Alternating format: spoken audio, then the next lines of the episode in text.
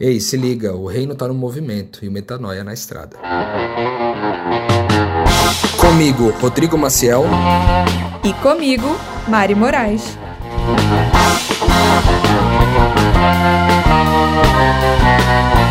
E na estrada de hoje você vai ouvir. Cara, se isso não resolver, eu preciso adorar. Eu preciso adorar, eu preciso, eu preciso louvar. Aí eu vou para louvar. Esses dias mesmo aconteceu isso. A gente tava em celebração aqui. E eu tinha acabado de sair de uma conversa muito intensa é, de discipulado pelo, pelo WhatsApp. E foi uma conversa muito, muito assim, profunda para mim. E, cara, a, a, gente foi celebrar aqui e as músicas que a gente cantou, tipo, literalmente me salvou, me tirou da tristeza pra alegria, assim. Você tá em crise porque existe uma tensão entre o teu eu verdadeiro, Cristo em você, o teu espírito, e as tuas vontades opostos a esse espírito, né? Essa tensão aí a crise, na minha opinião.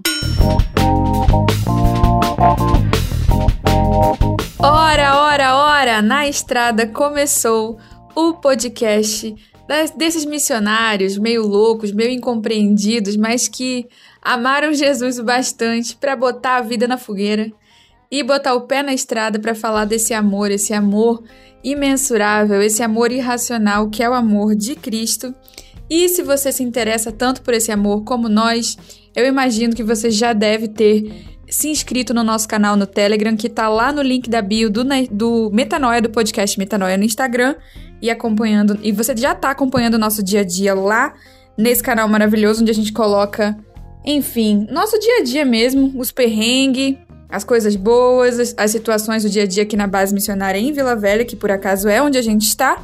Nesse momento, muito felizes, em casa, em família, casa cheia, mesa farta, bênção de Deus. Um último aviso é para você mandar pergunta pra gente, mandar testemunho, mandar desabafo, manda o que você quiser, mas manda pro e-mail podcastmetanoia@gmail.com e fala com a gente. E, feitos os avisos, é o momento oportuno para a gente saber o que a gente tem que saber mesmo nesse episódio, que é a pergunta de hoje. Hoje a pergunta que a gente vai responder, eu e Rodrigo Maciel, será: como vocês lidam com as crises? Missionário tem crise, gente? Será que tem crise? Eu acho que tem. Eu acho não. Eu tenho certeza. Quando é que a gente não tem crise, Mariana? Talvez essa seja a pergunta. Será que tem um dia da nossa vida que a gente não tem crise?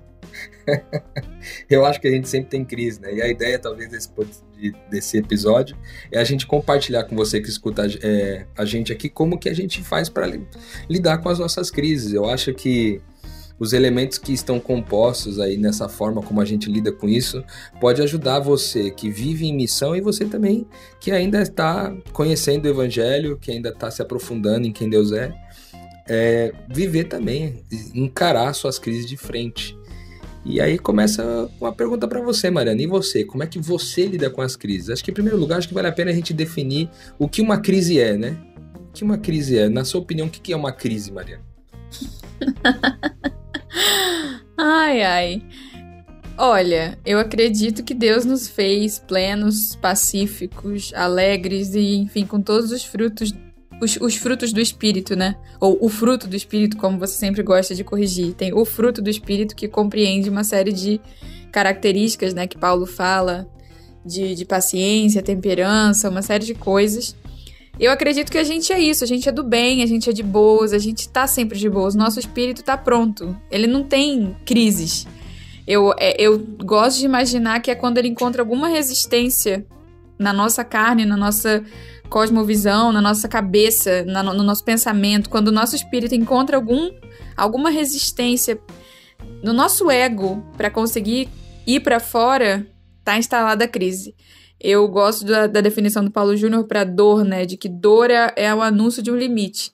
Toda vez que o nosso organismo tá, enfim, pontuando, tá, tá manifestando algum tipo de dor, ele tá falando que tem algum órgão ali que tá sendo mexido, ou a própria dor emocional de você lidar com o limite mental que você tinha criado para você e desfazer esse limite. Então a dor ela sempre anuncia um limite.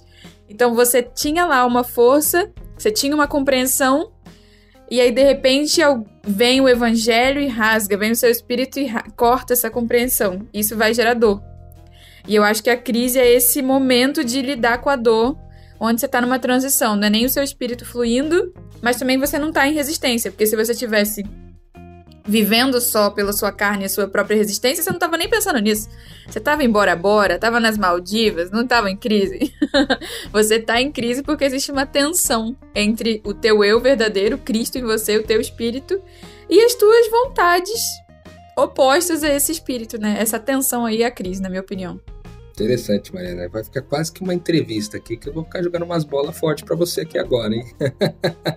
a pergunta, a segunda pergunta é: que crises? Você costuma enfrentar crises que são as mesmas crises ou crises diferentes? E se as mesmas crises ou crises diferentes, quais as crises que mais assolam seu coração?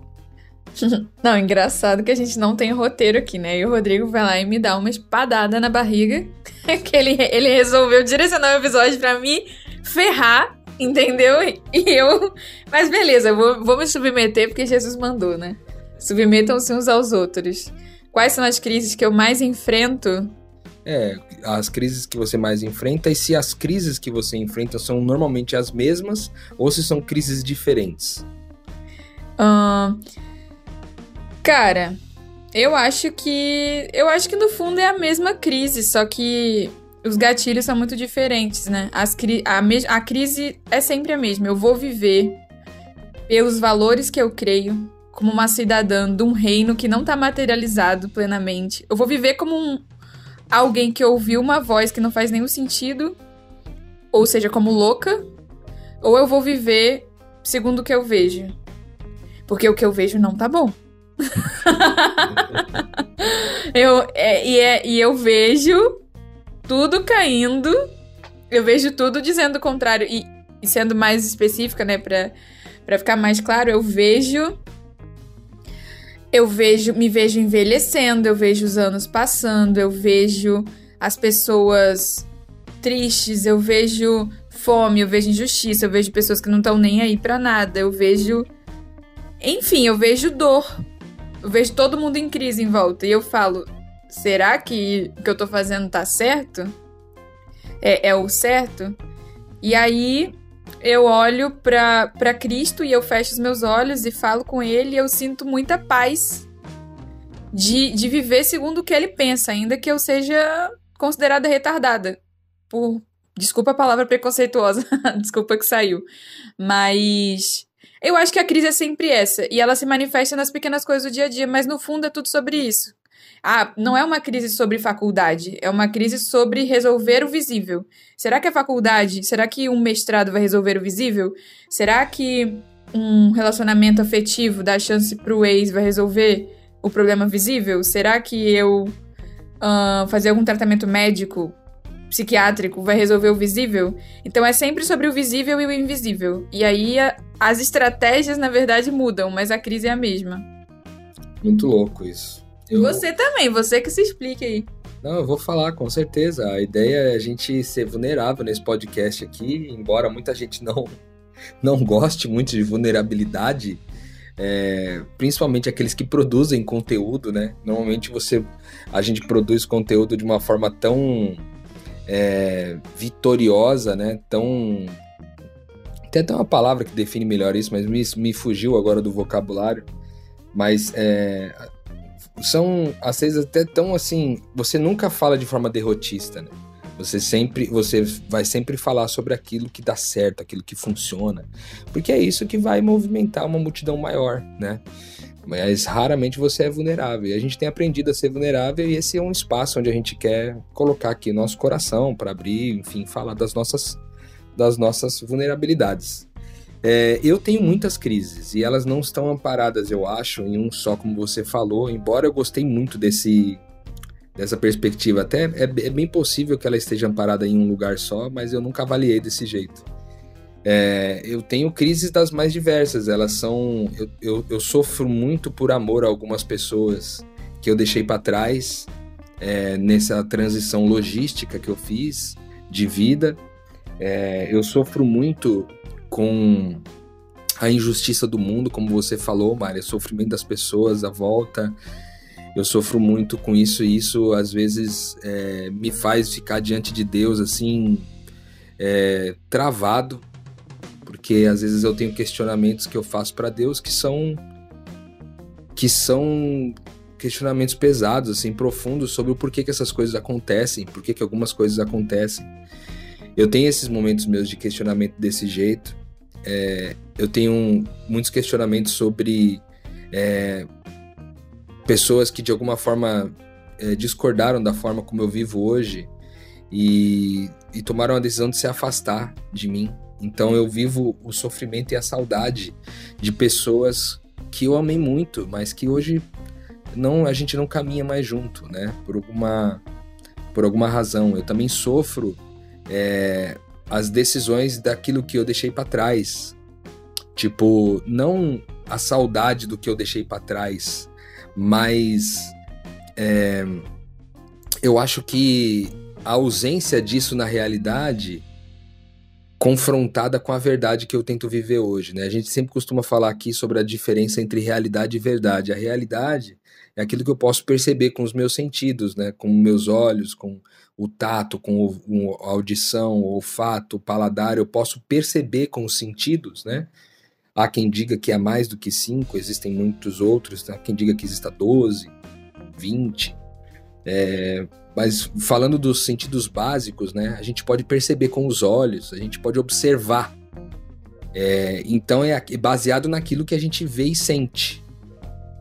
Mas a verdade, ela é invisível aos olhos. Então é sempre uma crise amparada entre a diferença da realidade com a verdade. Eu acho que se eu pudesse talvez seguir a mesma linha de raciocínio que você falou, eu diria que a minha crise está amparada nisso. O que eu vejo com os meus olhos e o que eu vejo com a minha fé. A certeza do, da, das coisas que não se veem, sabe? Então, esse conflito verdade e realidade, manifesto em todas essas características que eu falei, são as coisas que normalmente pegam mais para mim, assim, são as crises que eu, que eu enfrento de forma mais intensa. Então, outra coisa, eu sinto muita saudade de algumas pessoas, assim, eu sinto vontade de estar na presença de pessoas que eu me sinto bem, tipo pessoas da minha família, por exemplo, minha mãe, o meu irmão, a minha cunhada, meus sobrinhos, eu sinto falta demais deles assim no campo missionário. E eu costumo dizer que eles são o melhor lugar do mundo, onde eu gosto de repousar minha cabeça e chorar. Eles são o melhor, esse melhor lugar para mim. E muitas vezes eles não estão por perto e é muito difícil para mim viver longe deles. Então, a verdade sobre eles é que é, eles estão comigo. em espírito, nós fazemos parte da mesma família, nós estamos conectados pelo mesmo espírito que é o espírito de Cristo. Mas a realidade, o que eu posso perceber, é que eles estão afastados de mim. Então, é, essa diferença, essa disparidade entre verdade e realidade é, é, o, eu acho que é o conflito que eu tenho sofrido mais. Aí, lógico, tem os conflitos de carne e espírito, né? Que às vezes a gente se sente tentado a, a soberba, a vaidade, a gente se sente tentado a, a é, assumir o controle, a, a enfim, a, a ter poder, a ter, tipo, intimidade. A gente é tentado essas coisas e a gente também vive essas tensões. Mas eu acho que hoje, sendo bem sincero, essas tensões elas ocupam um espaço bem menor para mim nas minhas crises do que as crises de confronto entre verdade e realidade. Eu acho que esse é o grande desafio. Agora, como é que é que você combate isso aí, Mari? Quando você chegou à crise, você falou das suas crises aí que você recebe, você vive essas crises aí, como é que você lida com elas? Tipo, ela chegou no teu coração. Ela, primeiro, que efeito ela causa? Antes de você falar como você lida, me diz como é que, que efeitos ela causa em você, o que, que você pode perceber no seu corpo, o que, que você percebe na sua realidade, como que o seu corpo e a sua mente reagem às crises. Eu sinto um aperto no peito. Eu acho que eu sou uma pessoa muito racional. Então a crise para mim é sempre quando eu não consigo chegar a, uma, a um denominador comum mental eu realmente resolvo as minhas coisas com as minhas crenças. Então, quando eu bugo mentalmente, ou seja, eu não consigo chegar a uma conclusão e, e, e que me traga paz, eu aí começou a crise. Então, primeiro, o que acontece é eu sentir uma dor no peito, tipo, e ter muito, muita vontade de deitar e ficar deitada até Deus me ressuscitar com algum entendimento sobre alguma coisa.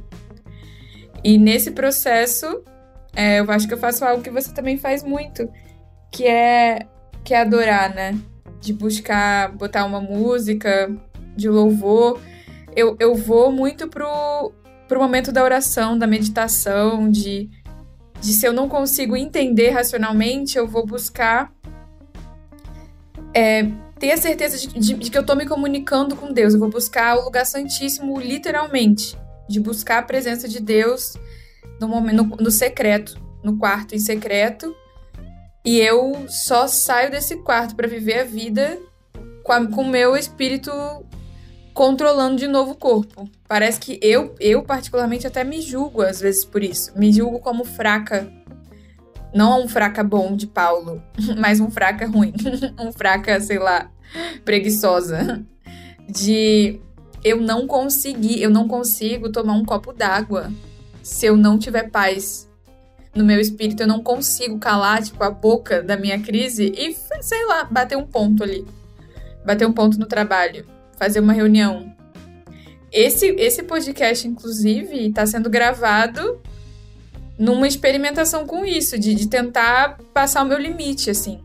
E talvez eu só esteja gravando, no fundo, porque ele é sobre a crise. Porque antes da gente gravar isso aqui, a gente estava tendo uma conversa muito difícil, eu e o Rô, sobre algumas questões, enfim, na nossa caminhada, enfim. E aí eu tava profundamente em crise. Eu já tava pensando, eu vou deitar e vou falar com Deus. e aí o Rodrigo falou: O que, você vai fazer depois da gravação? Eu falei: Aí eu vou chorar. e aí eu acho que eu só tô conseguindo gravar porque o tema da gravação é sobre o meu tema agora, entendeu? Porque eu não consigo me imaginar sentando fazendo alguma coisa assim que eu não creia que, que aquele gesto vai ser a comunicação com Deus. Então, entende? Vem a crise, eu, eu não tô conseguindo raciocinar. Eu preciso que, de, da palavra de Deus para me alimentar. Eu preciso da palavra. E eu só vou fazer aquilo que eu tenho certeza que Deus vai falar comigo. Então, pode, pode ser que eu consiga conduzir um PG ou mesmo um podcast, ou mesmo uma, um pequeno grupo, né? Para quem não sabe o que é PG. Ou mesmo falar para uma multidão, mas eu vou falar crendo que enquanto eu tô falando ali, eu vou ter a resposta que eu preciso que aquilo vai ser a minha adoração, entendeu? Então, eu, eu tenho. Rodrigo, eu não acho que ele seja assim, eu não sei. Mas parece que eu sou muito mais assim que os outros. Eu viro um zumbi. Eu não tô nem aí. Eu não tô nem aí se vai vir o secretário-geral da ONU. Eu não tô nem aí se vai brotar o Paulo Júnior, nosso grande é, discipulador, a pessoa que a gente mais admira no Brasil hoje. Ele pode aparecer aqui. Se eu tiver um lixo, eu não vou sair do quarto para receber ele e não vou conseguir sorrir, a não ser que eu creia que nesse processo é, é de revelação, sabe? É pesado isso sobre mim, não sei se tá certo, mas é que eu sou. Momento Pix.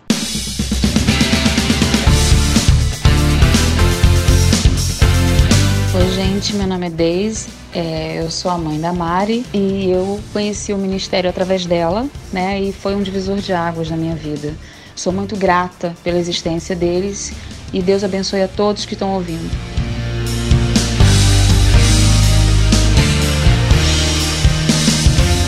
Para fazer um Pix, é só entrar no site do seu banco ou no aplicativo e lá na opção de pagamento Pix fazer a transferência através do nosso e-mail pixnaestrada@gmail.com.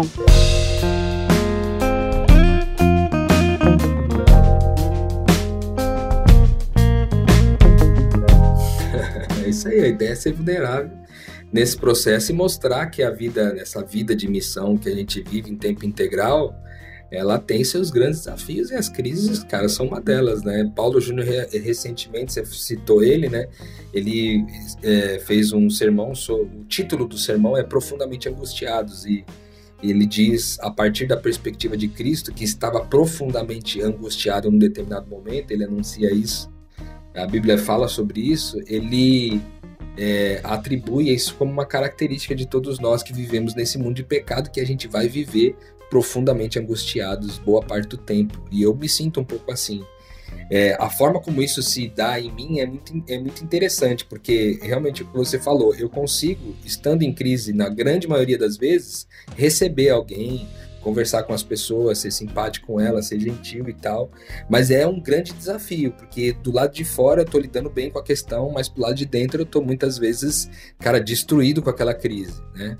Então, como que ela acontece em mim? Ela, ela acontece normalmente com uma tristeza muito profunda. Vem uma tristeza muito grande do nada. É, e aí eu, eu preciso sair de um determinado ambiente, assim. É, eu prefiro ou caminhar, ou ir para uma cafeteria, ou ir para algum lugar primeiro, porque eu acho que a primeira etapa que eu tenho tentado fazer é tentar é, combater um pensamento ruim, às vezes só deixando ele passar. Tipo, o pensamento vem e eu não trabalhar ele, né? Porque a gente, como. Eu, durante muito tempo eu ficava trabalhando, todos os pensamentos que vinham na cabeça eu tinha que trabalhar. E eu passei a, a, a, entender que tem muito pensamento que ele é só refúgio de alguma coisa. Ele é só um lixo de algum outro pensamento que ficou para trás e eu tenho que tirar ele na primeira vez. Se na primeira, se eu não conseguir só tirar ele da vista, deixar ele passar, o segundo é, lugar que eu vou é tentar encontrar se nesse meu pensamento tem alguma mentira. Se existe uma, uma mentira, alguma coisa que não fale de Cristo, que não seja Cristo nesse pensamento.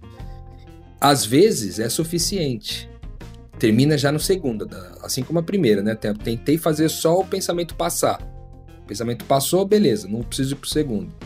Agora, o pensamento não passou, aí eu combato ele com mentira e verdade. O que, que é a verdade? É, o que, que é de Cristo nesse pensamento? O que, que de fato é, fala da, da verdade sobre quem Deus é e, portanto, fala sobre a verdade de quem eu sou? Cara, se isso não resolver, eu preciso adorar. Eu preciso adorar, eu preciso, eu preciso louvar Aí eu vou para louvar, esses dias mesmo aconteceu isso. A gente estava em celebração aqui e eu tinha acabado de sair de uma conversa muito intensa é, de discipulado pelo, pelo WhatsApp e foi uma conversa muito, muito assim profunda para mim. E cara, a, gente foi celebrar aqui e as músicas que a gente cantou, tipo, literalmente me salvou, me tirou da tristeza para alegria, assim. É, então eu acho que é, esse é o terceiro, é, a terceira coisa a qual eu recorro adorar, literalmente louvar, sabe? Eu tenho algumas playlists no meu no meu Spotify é, que tipo assim, pra aquietar, pra ressuscitar, pra afirmar, pra missão, é, pra se alegrar, sabe assim? E aí eu tento pôr essas músicas se eu estiver sozinho e se eu estiver em comunidade, melhor ainda, que daí a gente canta junto e tal, tem um impacto um pouco mais forte.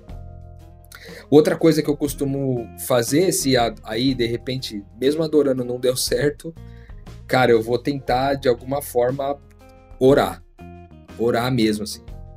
Tipo, orar de um jeito diferente, não somente uma conversa passageira, tipo uma conversa de boteco com Deus. Não, eu vou real, eu gosto de fazer minhas orações por escrito. Então eu, eu real vou tentar botar no papel tudo que tá passando na cabeça, organizando os seus pensamentos, sabe? Porque acho que quando eu escrevo, eu organizo melhor os pensamentos da minha cabeça. Então, às vezes, nesse processo de oração escrita, tendo organizado os pensamentos, os pensamentos foram embora e eu fico bem de novo, entendeu? É muito doido isso, falando com Deus. Então acho que é uma outra etapa. Quando isso não resolve, aí, véio, eu preciso de eu preciso de ressurreição. Nesse momento, eu já tô eu já tô urgentemente clamando por ressurreição, assim, porque daí se eu chegar nesse ponto da oração e eu não resolver, aí eu já tô numa situação que eu já começo a, a ficar é, eu, já não, eu já começo a não conseguir servir bem a família mais. Eu já numa, num, o nível da crise chegou até certo ponto que eu não consigo mais servir bem a família. Aí nessa hora eu começo a clamar, falo, Deus, me salva. Me salva, me tira dessa situação, por favor. Eu clamo, clamo, clamo mesmo assim, às vezes até em desespero, pedindo para Deus em desespero para ele me tirar daquela situação. E aí, cara, sempre acontece alguma coisa. Eu me lembro de uma ressurreição, eu gosto de dizer que nesse momento eu, tipo, tô morto. E aí só o que, o, o que vai me tirar dali é um, é, um, é um filho de Deus com o poder de ressuscitar os mortos. É, que vai me tirar daquela situação. E eu me lembro uma vez, Mari, que você me mandou um vídeo de uma música que chama God Is, do, do, do Kanye West, né? E o Thunder Service, que é o nome do coral dele, né? É, Kanye West, eu não sei, você provavelmente que tá ouvindo a gente conhece Kanye West, né? Ele era um, um rapper americano que cantava músicas é, que não tinham cunho espiritual ou não tinham cunho tipo evangélico coisa do tipo assim cristão, né? E ele se converteu e hoje ele tem um coral que ele canta junto e E chama Sunday Service o nome do coral. E essa música, God Is, caraca, bicho. Eu, eu me lembro que eu tava sentado lá em São Paulo, eu tava sentado no Outback, porque eu costumo ir ao Outback pedir um, um refil de 11 reais e um pãozinho que ele vem de graça. Eu termino no Outback lá é, só com. só Eu passo o dia tomando um refil de Coca-Cola ou de um chá lá e pago 11 reais pelo, pelo processo. Eu odeio. Mariana sempre fica louca com isso aí. Eu odeio quando ele faz isso. Eu morro de vergonha de ir Outback com o Rodrigo. Que ela fica, ela fica sem graça porque ela acha que os garçons vão ficar bravos comigo só porque eu consumi o refil só, né? Basicamente os pãozinhos de pão australiano que eles têm lá. É, eu gosto muito de fazer isso. Aí eu fico ali refletindo e eu me lembro que você me mandou essa música, Mari. Eu tava exatamente sentado na, na no, no, bar do Outback, tomando uma, uma coca, comendo um pãozinho. E, cara, eu chorava copiosamente. E eu acho que o, o, a expressão. Muito doido isso, porque eu tô.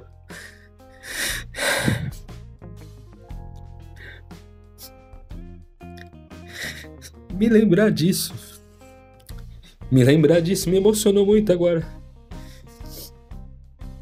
Eu acho que o que sempre acontece comigo quando, eu quando a ressurreição vem é as lágrimas. Tipo, eu costumo dizer que as lágrimas carregam informações que a boca não foi capaz de dizer e talvez nem a mente foi capaz de, de organizar, de racionalizar, né? E aí vem a lágrima e comunica uma coisa que eu não consegui comunicar com palavras, eu não consegui pensar e raciocinar. Mas, cara, é, quando vem essa ressurreição, e eu acho que é nos, ela não acontece todo dia, né? São as crises mais difíceis. Talvez eu tenha tido essas crises de morte que eu, que eu precisei de ressurreição. Talvez eu tenha tido, sei lá, umas 10 ao longo do meu ministério todo. Mas aí o choro, cara, o choro. Eu, eu sou chorão já por natureza. Mas esse tipo de choro que vem da ressurreição, ele tem um poder que eu, que eu não. Ele tem um poder muito profundo, cara. Tem um poder muito profundo. E. Então é isso, eu acho que. É, o choro vem. E aí me vem muito forte aquele. aquele texto. Tá difícil falar aqui, meu Deus. E vem aquele texto que fala que o choro pode durar uma noite, mas a alegria logo vem pela manhã, né? Alegria logo vem pela manhã. Então, Mariana tá rindo aqui do meu lado porque eu tô falando baixo, pedindo para eu falar alto. Mas como é que eu vou falar alto se eu tô com uma crise aqui, Mariana? Tô sofrendo a crise aqui, meu Deus. Falar alto como?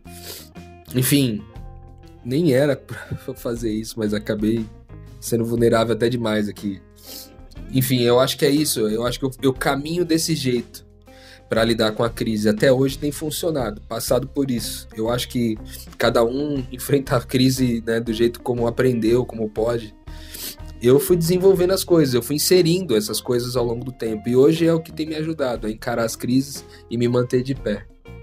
Eu acho que depois desse tutorial não tem tantas dicas a dar, né? Mas eu queria dar, na verdade, uma extra para mulheres, porque Sério, eu quero compartilhar uma tristeza do meu ser, que às vezes eu tô entrando aqui numa numa batalha espiritual. Eu tô tipo, vem uma bad tão forte, eu tô pensando no plano da redenção e como ir em Satanás e aí me desanimo porque eu tô pensando nos discípulos e eu não tô com vontade de sair da cama de tanta dor no coração e aí eu olho meu aplicativo menstrual e só é TPM.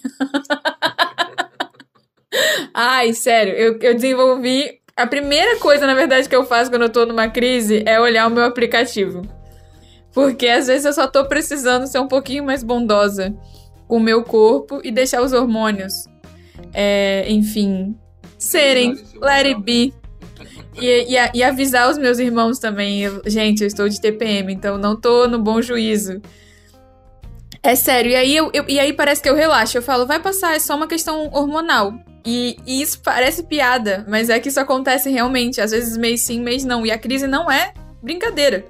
Porque a, os, os índices, né, os níveis de, acho que é dopamina, acontece alguma queda brusca no cérebro. Em relação que, dos hormônios que nos trazem paz, tranquilidade, felicidade e alegria. E é como se fosse uma mini depressão. Então você não pode se deixar levar por isso. Então observe se não é uma questão igual a minha que isso acontece. E aí eu até evito de teorizar. Eu falo, cara, vou pegar leve, não vou pensar sobre essas coisas.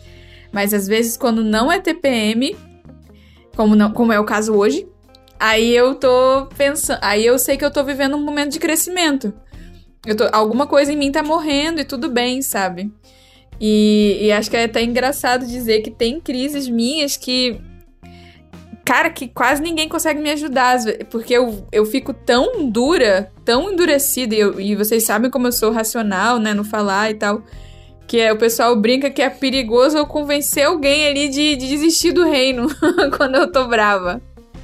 Quando eu tô muito triste, eu tô muito desanimado, meu desânimo é tão profundo que, que é raro ter alguém lá que senta comigo e não sai pior que eu. é meio que o poder da palavra pro mal, sabe? O que me faz me isolar um pouco. Porque o meu espírito fala que aquilo ali é uma tentação. Eu falo, eu vou enfiar um irmão aqui no meio do arpão comigo? Não. Então, o Rodrigo. Ele, ele sabe dar uma. Um somebody love na minha crise. Ele sabe que às vezes ele não vai conseguir entrar em certas conversas comigo. Ele, ele manda um vai passar, você só tá cansada. Eu fico com vontade de, de jogar o, o sapato na cara dele. É, muito doido. Eu tô aqui, enquanto estava falando, ainda lidando com as minhas emoções aqui. Várias vezes, né, veio um ímpeto aqui de chorar, de me descontrolar em pleno gravação do, na estrada, meu Deus, chorando na estrada com Rodrigo Maciel e Mari Moraes. Quase isso.